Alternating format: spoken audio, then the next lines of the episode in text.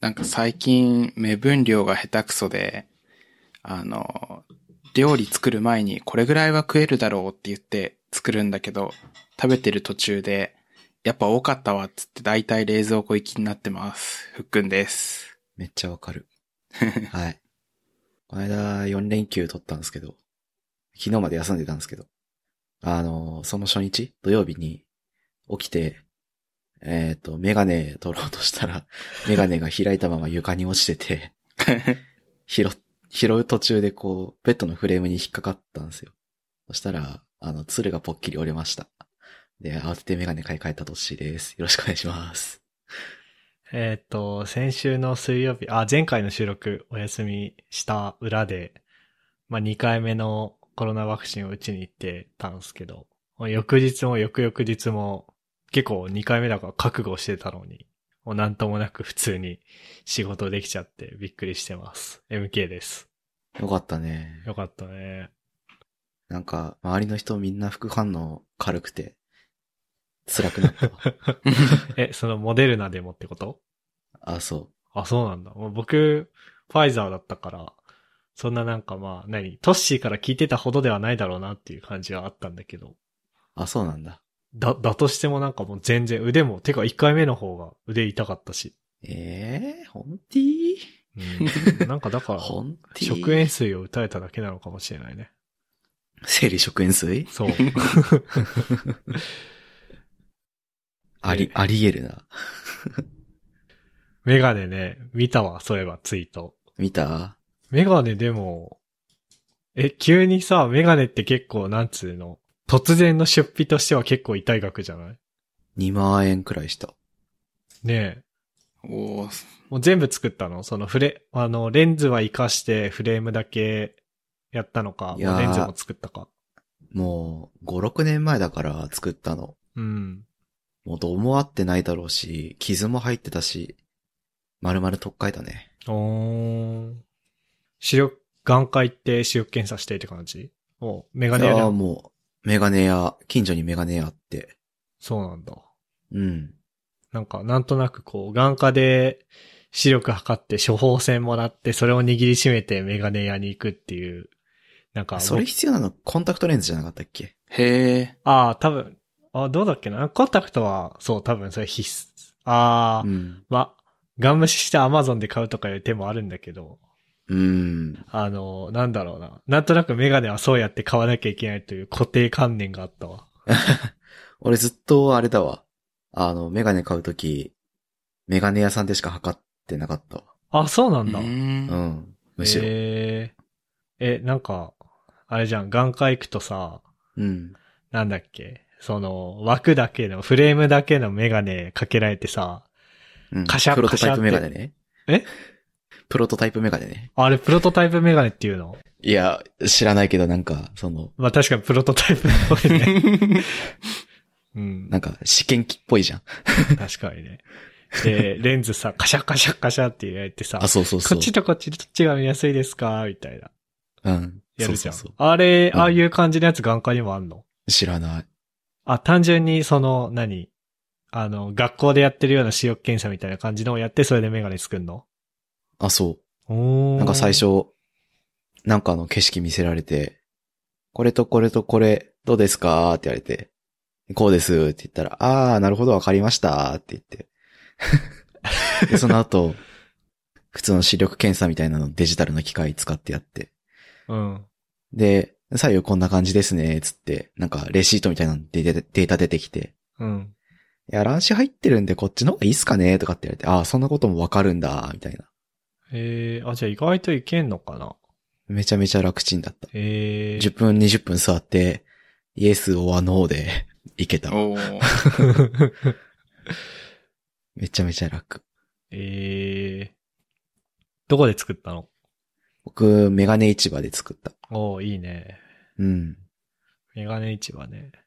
なんか、僕も、そう、このメガネ多分5年、6年使ってるからさ、使ってるのと、なんか最近、仕事ヘッドフォンつけてしてんだけど、うん。耳のところが痛くて作ろうかなと思あってて。あ。あー、なるほどね。でも、そう、まあメガネ市場はそうだね、北海道にもあったけどさ、うん。僕いつも富士メガネで作っててさ、はいはいはい。富士メガネ東京というか、こっちにないんだよね。へあれえ。北海道の店なのチェーンなの北海道ではないね。なんだっけあの、メガネ有名な県あったじゃん。サバエ石川県の。と石川県か、だっけ福井とか、多分あっちの方なんだけど、ルーツは。うん。あ、福井県か、サバエ。でもなぜか関東にない。辛い。あれ、ジン、ジーンズとかにはしなかったのずっと北海道いる時からメガネ市場だったのメガネ市場と、プリンスと、あとなんだっけ、クールランドっいや、わかんなていう、なんか、カジュアル系のメガネの、へえ。ブランドなのか代理店なのかわかんないけど、い。うん。あれっすね。そこで買ってました。ええ僕なんか、あ、富士メガネともう一つ、今かけてるやつは、なんかね、苫小牧のイオンにあるね、よくわかんないメガネ屋で買ったんだよね。で、多分それは、こっちにないと思う から、なんかどこで作ればいいんだろうみたいな。ね、なんかどこで作ればいいんだろうってなるしさ、もしなんかあった時にさ、うん。保証を受けられないじゃん。ああ、そうそうそう。なんか、メガネ故障したとかさ、そういう時に直してもらえなくなるからさ、うん。なんか、めんどくさいよね。わ作かる。作り直すのが一番楽っていうさ。なんか、あまあ、青葉台のさ、うん。メガネ屋もあるんだけどさ、うん。ゾフってところと、はいはいはい。うん。あともう一つ小原メガネってところで、うんうん。小原メガネだっけ小倉メガネだっけちょっとどっちか忘れたけど、 まあなんかちらっと小倉メガネ入ってみたんだけど、うん。まずフレームの最低、フレームだけで最低価格3万円ぐらいみたいな感じで、へえ。何いやいやいや、みたいな。トム・フォードとかしか入ってないってこと あレイバンとか。レイバン、レイバンはどうだろうわかんないけど、なんか、なんか、すごいのしかなくて。 いやーって、まあそのさ、目めっちゃ悪いからさ、うん。薄型レンズをするのに、レンズの方にやっぱお金かかっちゃうじゃん、僕ら。あー、まあね。だから、フレームで3万だと、一体合計いくらになるんだよ、みたいな。それはそう。でちもなみにメガネ市場、あれっすよ、うん基本レンズ無料ですよ。レンズが無料なのマジそう。で、ブルーライトカットとか特殊加工を入れるとちょっと高くなるっていう。えーレレン3000ズ円ぐ無らい料っていうか、フレーム代にレンズ込みみたいな感じなのあ、そうそうそうそおーう。で、、僕、今回1万6千円のフレームで、ブルーライトカットと、その、なんだっけ、なんか、ストロングコートみたいな名前の、その傷つきにくい加工のレンズにして、3300円ぐらい上乗せ、みたいな、以上。おお安い。 えーなんかさ、それで2万円だから。薄型レンズみたいなのしたあ、薄型レンズにした。ええそれもなんか。それ無。料。むあ、無料なんだ。無料。ええなんか多分僕もあんまり視力は良くない方だけど、それでもまあまあ足な方で、なんで、こう、あんまりレンズ厚くならなくて、で、こう、上乗せ料金ない方のレンズの種類になってたね。なるほどね。へえそうか。メガネ市場はどうしてもあれなんだよね。ヨン様のイメージがあるんだよね。まあ確かにね。すご い、すごい昔だけどな。メガネ市場みたいな、全然似てねえけど、その CM 一時期ずっと流れてたじゃん。うん。あの、そなたが流行った時期ね。冬のそなたがね。そう。でも、それ以外で、なくないメガネ市場の CM って今あんのかなわかんない。あと、メガネサロン、ルックとさ。あうん。でもメガネサロン、ルックはあれだわ、今、ググったら、札幌市を中心に全国42店舗って書いてるから。おー全国展開してんだ。え、でも、あー北海道がほとんど。うん。 45店舗のうち36店舗北海道で、残りは東京に5店、埼玉に2店、茨城、千葉に1店ずつ。だからルックはそんなにないんだね、こっちはね。ないんだね。あとはあれはなんだっけあ。何メガネ CM シリーズメガネ CM シリーズ。メガネのプリンスは。ああ。あったね。メガネのプリンスも北海道だって。北海道メガネへえ。屋多いのか多いのか なえ、それとももうメガネ屋というものがもうすでに結構、なんつうの、地域性というかさ、マジ北海道パパ音パン程屋みみたたいいなな。。え、富士メガネはが、それをだから多分、福井かどっ北かあ、福井か。で、なぜか北海道に来てるみたいな感じじゃないへえ。あ、でも富士メガネも、本店が札幌市中央区だって。へえ。あれ、これ僕ら北海道の CM しか見てなかったみたいな話っていうことなのかなえ、じゃあ逆 に、こっちで、なんか関東で生まれ育った人は、どういうメガネのその CM が、パッと出てくるんだろうね。気になる。気になる。ええ気になるね。メガネ市場、増幅、ジーンズみたいな、そんな感じなのかな。うわでもジーンズ、そう、ジーンズでさ、メガネ作るのなんかあれじゃん、都会っ子っぽくない都会っ子っぽいね。ねえ、なんか僕いいのかなって思っちゃうん だけど。ー。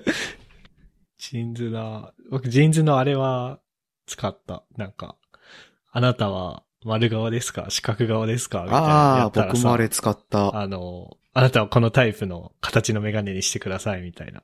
へえ。やったやった。僕ってさ、四角顔だよね。そうだね。だよね。うん。トッシーは何顔なのおもながおのもなが。なんかさ、あんまわかんないんだよね、そういうの。僕もよくわかってない。ね え。僕の顔が四角いってのはもう小さい頃からずっと言われてるから さ。それはまあわかるんだけどさ。それ以外になんか、人の顔の形、どうこうとか。わかんないか。まあ、おもながか、確かにトッシーは。なんでなんか、ウェリントンとかっていうやつうんうんうんうん。ああ、いいでよもわかって言われる。て。まあ学生の頃からそれしかか使ってなかったんだけど。ウェリントン。なんかね、まあ四角いやつっすね。へえ。丸みが少ない四角いやつ。顔に合うメガネとかあるんだ。あるみたいです。え、僕、僕、スクエアでも四角い顔に四角、あ、これ丸顔見て たわ。えっと、四角、四角顔。四角顔は何がいいんだろう。え、リムレス、リムレスとか言われたな。オーバルか、リムレスがおすすめっぽいな。うーん。リムレスって、外側の丸がないメガネか。なんかちょっとで、すね。おじんくさくないなんかそん、なことない家庭教師がかけてるイメージ。ちょっとメガネをクイってしてほしいよね。そう。メガネ食いしてえほってしいい。うかね。 なんか今、そのジーンズのさ、顔の形ごとの似合うメガネみたいなの見てんだけどさ、トッシーのおもなが顔は、よく似合うメガネが、ウェリントンと、うん。リムレスと、フォックスと、で3つあんのに、う。うんん。僕、四角顔はなんか、オーバルとリムレス2つしかないんだけど、似合うメガネが。あ、もこれのによるんじゃないそこら四辺。角顔損じゃないあだからコンタクトとかの方がまあ、選択肢としてはいいんじゃない、ねえ。いや、でもさ、コンタクトね。僕、ワンデーのやつ持ってて、なんか、外遊びに行くときはコンタクトにしてるけどさ、う。うんん。うん。どうなんだろうね。なんか、家でリモートワークするのにコンタクトとかなんかバカらしくない確か に。バカらしいって言ったらあれ だけど、消費、消費するのはあれじゃないもったいない感あるよな。いや、でも、メガネのツルがヘッドフォンで痛い問題の最適解はコンタクトではあるんだよね。それはそオーバルかリブレス。オーバル。次、オーバルにしようかな。オーバルって、どれだ丸。クイズノックの河村さんがつけてるや つそう、なんか、クイズノックの河村さんに僕めっちゃ似てるって言われるんだよね。ねう。おう全部真似してこう。 服も、服も何もかんも。いや、なんか、クイズノックの河、でもメガネの話からずれるけどさ、う。うんん。クイズノックの河村に似てるって、今まで僕ツイッターでね、うん。多分ね、7回ぐらい言われてんだ よね。すごい似てるよね。似てる。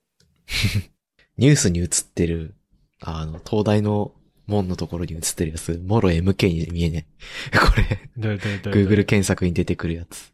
東大の門のところってどれだあー誰かのツイートのやつだな、これ。 URL 送ってくれるあ、ニュースってニュースタブね。はいはいはいはこれかな赤門の前でインタビュー受けてるやつっぽいやつかな。そうそうそう似てる うん。サムネがやばいよね。い。そうだね。うん。なんか、学園祭学園の、あわかんない話しちゃうんですけど、あの、おっさんの集まりでやってるバンドがあって、学園祭学園って言うんですけど、 うん。小松さんにすごい似てて、だ、誰がえ MK が。本当え、似てるああ、遠目から見たら似てる。遠目から遠目で見たら。ら似てるっていう。学園祭学園の。一枚目か。一枚目かな。えー、うっそあこれはちょっとショックだな。ショックじゃないよ。よく見たらに全然似てなくて。そうそうそそれはあれじゃない単純に黒縁のメガネをかけてるからじゃないのう。わかんない。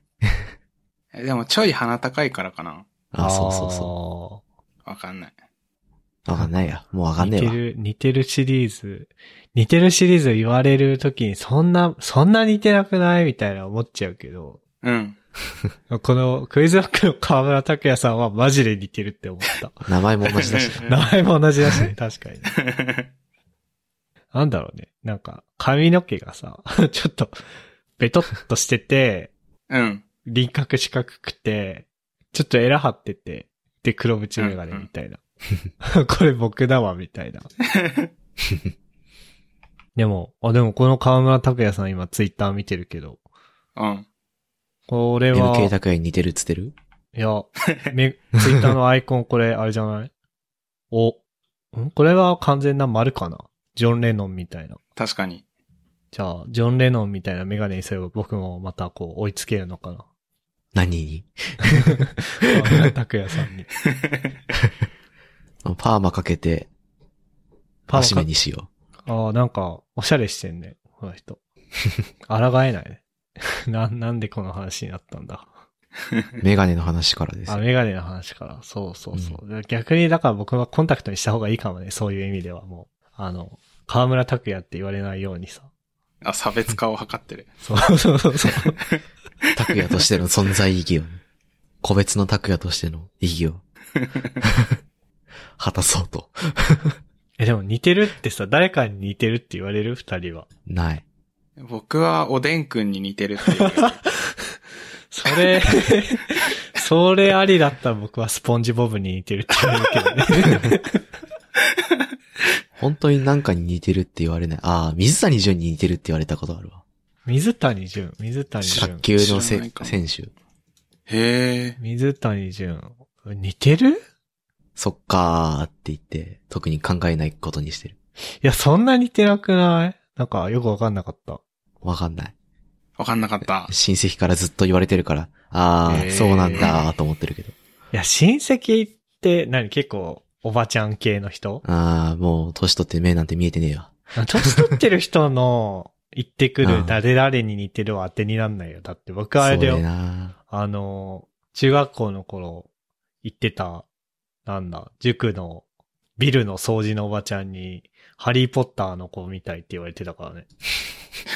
僕はそれを結構自信にしてたんだけど。でもよくよく考えるとハリーポッターの子ってさ、ちっちゃい頃可愛いけどさ、年取ったら結構あれじゃん。まあまあまあま あまあ。言及しないでおく。現実のその芸能人とかさ、著名人とかで似てるとかって言われるああ、子供の頃ずっと山田花子って言われてた。山田花子。 お山田笑い芸人花子って何の人だっうけんタレント芸人お笑いタかレなントか。し吉本新喜劇の人だよね、多分。そうだね。山田花子、あー。えでも髪型が、うん。髪型合わせればまあまあわからなくもないか な。その髪長い時のふっくんいるじゃん。いる。ああれにすれば、まあわからんでもないけど。でも逆に言うと髪だけじゃねっていう感じするな。僕なんか唇とか言われてたな。あー。小学校の頃だったから普通に悲しかったけどね。あ。小学生の自意識を作るのに山田花子はちょっとマイナス要素強い良 ね。くないね。あの僕も、僕の自意識も歪んだ事案としてはあれだね。まあ、あの、まあ、中、中学校同じの t 君って言ったら多分わかると思うけど、ああ。ああ。僕はいあはいはいの子と中学生の時喧嘩したらもうザブングルの加藤って言われてたから、ひどいよね、それ。誇張しすぎでしょ。ま あわかるけど。あの、 なんだ。抽象化したら同じだわかるけど。あれで結構多分僕ね、自意識歪んだと思 うよ。そういうのあるよね。ある。うんうんいやーなんでなんで河村拓也の話からこれになったのか。うんうねん。だね。でも、あ、な、良くないよね。だから、なんかさ、別に、うん僕河村拓也に似てるって、多分初めて言われたの2、3年前とかだからさ、うん。まあもう二十歳過ぎてさ、なんかもう、もろもろ自分の人生に諦めのついてからさ、う。うんん。そうやって言われてるから、まあ別になんか笑っ、笑ってたけどさ、うん。うん。中学生、小学生で山田花子と言われ、中学生でザブングルの加藤って言われてた らさ、ちょっとなんか抵抗したくなるものはやっぱりあるよね。あるよね。もちろん俺は抵抗するで、っつ って。僕もまあ言わ、いろいろ言われたけど、まああれよね。あの頃の子供たちがつけるあだ名ってさ、子供に対しても大人に対しても残酷だからさ、いや、マジ子供残酷だよね。 うん。うん。マジで、ゆる、許せない から。滅ぼそう。 俺たちの自意、自意識形成に、ま、ノイズを入れやがったあいつらを許すな。そうだよ別にもねう。どうでもいいんだけど。うん。何も感じてないけど。まあ、まだまだ僕いい。だってザブングル今テレビで見ないけど、山田花子見るじゃん、テレビで。確かに。 もうチャンネル変えるよね。チって下打ちしてさ。 嫌な思いをして、こう、食卓に座ることになるからね。最悪。うん。夕飯時のゴールデンタイムにその、クイズ番組なんてやろうもんならさ、各所の芸人集まるから。確かに。 そうなってくるともう地獄よ。まあ、そういうわけであの、まあ、河村拓也さんに似てるっていうリプライをたまにいただくんだけど、うん。まあ、承知しておりますので、あの、大丈 夫です。まあ人に誰々、誰々に似てるって言われて、こう、あんまり嬉しいと思うことってないから。そもそも言うべきか言うべきかじゃないかは、一行してほしいっていうのはあるよね。あー まあ、僕も場合によりけりだけど。僕も、まあまあ言う、言うっちゃ言うからな、僕も。場合によりけりだけど、大うん抵の場合嬉しくないことの方が多いはずだから、まあね。まあ、キムタクに似てるって言われたら、それはまあ嬉しいよ。うん。あの、お世辞抜きでね。 そう。それは嬉しいけど、うん。まあ、場合によりけりなんで考えなさいねって思うよね。ああ、そうだね。あ、僕は褒める意味で言うことが多いかな。ほうん。でもね、なんか僕のそのメモガバガバらしいんだ よね。同僚の奥さんがさ、うん。の、かなんだっけな、なんか知らんけど、ビデオ通話に登場したことがあって。う。おもろ。僕はめっちゃあの、あのさ、なんだっけ、シンゴジラでさ、出てきたあの女の人誰だっけガッツイラマ。フィアカジタいや、女の人。 あ、マフィアカジタじゃないのか。あれなんだっけど忘れしちゃったえーっと、なんか美人で有名で、そうそうそなう。んだっけ、結婚したい女性、女性ナンバーワンみたいな、ああれ。石原さとみだ。あ、里見だ里見。ダメだ。なんかさ、石原さとみがさ、っうん。うん。ての名前を出すのにさ、うなんん。か、5秒か10秒かかかる人たちがやってるポッドキャストってちょっと良くないね。うんなだってさ、石原さとみとかさ、荒垣結衣とかさ、あそこら辺の美人どころの女優ってさ、いろんな作品出ていろんな呼ばれ方してるからもうわけわかんなくなっちゃうじゃん。出てこなくもなるよ。で、そう。 同僚の奥さん石原さとみに似てるなって僕は思って。うん。で、別の同僚にさ、うんいや、。なんか、あの人の奥さんめっちゃ石原さとみに似てたわ、みたいなうんうん。 話をしてて、で、その同僚がその奥さんを見た時に、見た後に、うん。いや、MK さん石原さとみに似てるって言ってるけど、全然でしたよ、っていうふうに言われて。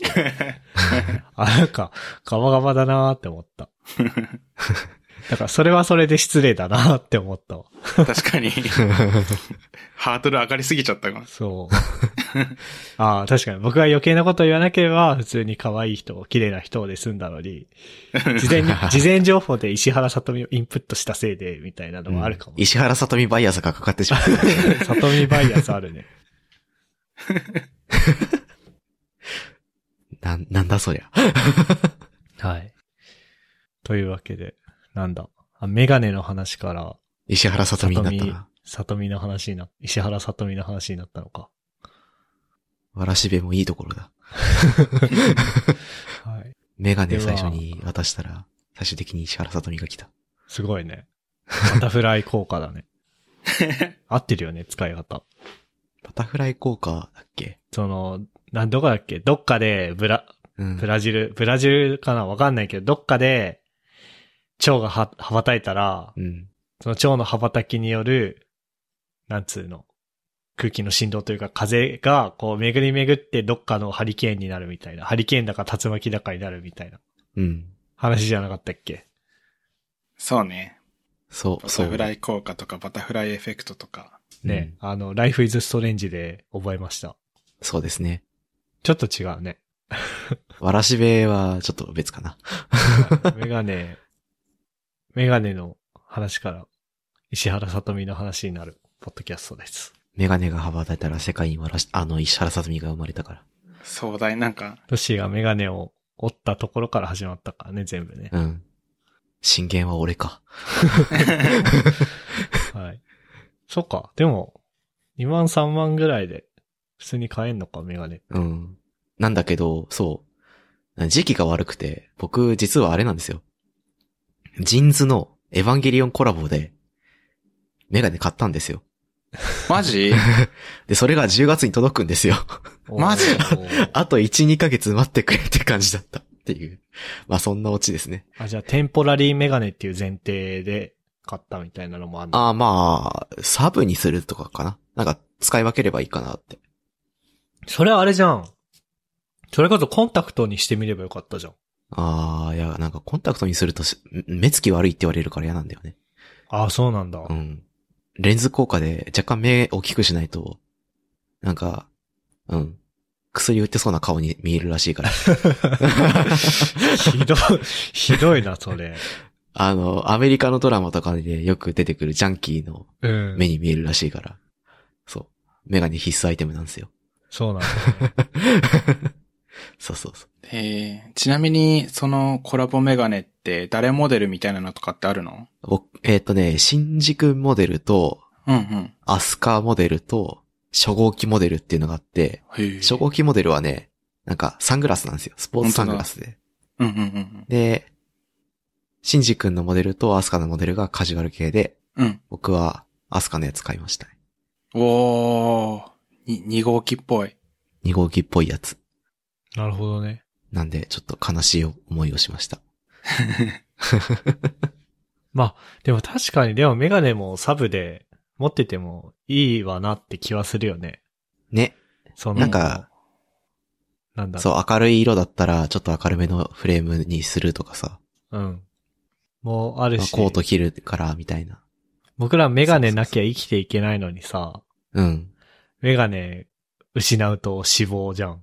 あ、そうそうそうそう。という意味では、ね、あの、プライマリーメガネと裏にセカンダリーメガネがあって、こ あ、そうそう そう。う、ね、あの、ちゃんとリードレプリカを裏で用意しておいて、いつでも本番になれるみたいな、うん。で、負荷分散してあげて、みたいな。そういうのは必要だよね。必要っすね。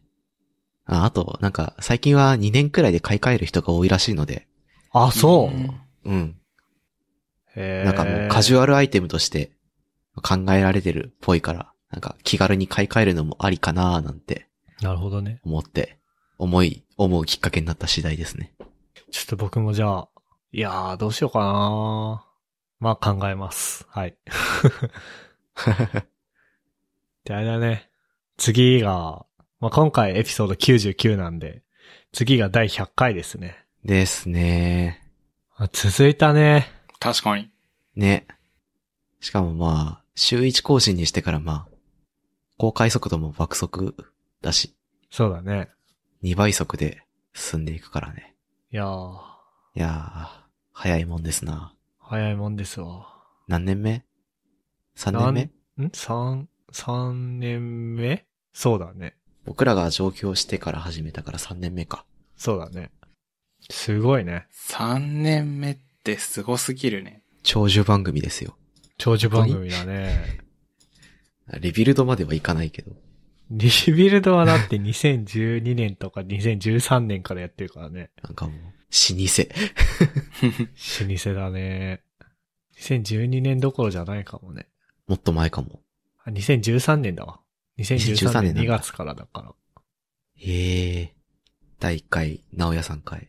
いやー、すごいね。僕らもね。我々も100回行きますか。 100回、100回なんかやった、なんかこの話、ま、めっちゃしてるけど、100回 なんかやったこと人生そうそうないからね。うん。